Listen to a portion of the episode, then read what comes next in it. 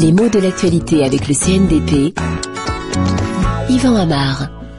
Comment et quand fermer la prison de Guantanamo La fermer, c'était une promesse du candidat euh, Barack Obama. Le président Obama s'est rendu compte malheureusement que le délai de janvier 2010 qui avait été avancé était trop court pour des raisons juridiques euh, principalement.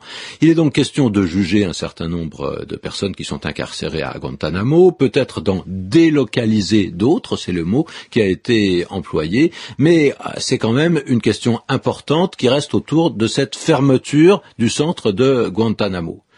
Question paradoxale en même temps. Pourquoi? Parce que Guantanamo, c'est une prison, c'est un centre de détention. Alors, que veut dire fermer Guantanamo? Réfléchissons.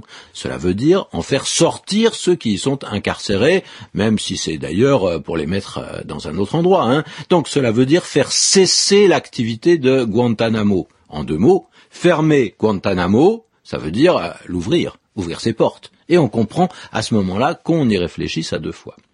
Alors, on peut se trouver en face du même paradoxe, mais dans l'autre sens, comme euh, on a pu l'entendre il y a quelques mois en France, où on s'est demandé s'il fallait rouvrir les lieux d'éducation fermés. À la proposition de rouvrir un lieu fermé, ça peut faire sourire, de même qu'on souriait à l'évocation de la possible réouverture de ce qu'on appelait les maisons closes. Les maisons closes, ce sont les maisons de tolérance, ce qu'on appelle aussi parfois des bordels, un mot qui aujourd'hui fait partie du vocabulaire argotique, mais qui il y a un certain nombre de siècles faisait partie du vocabulaire tout à fait courant. Ce n'était pas si familier que cela. Alors, ouvrir, bien sûr, est à comprendre dans un sens particulier. Il faut leur redonner une activité euh, qui a cessé à un certain moment. Ces lieux d'éducation fermés, pour revenir à eux, n'essayent pas de cacher ce qu'ils veulent être. Contrairement à une tendance assez forte de nos jours, on ne pratique pas là, ou pas trop en tout cas, l'euphémisme. Au contraire, pour rassurer, peut-être pour montrer qu'on a de la poigne, on en rajoute un petit peu sur la coercition. Donc, qu'est-ce que c'est qu'un milieu fermé? Bah, C'est un milieu méfiant où l'on ne pénètre guère, un milieu qui se protège des intrusions, des curiosités.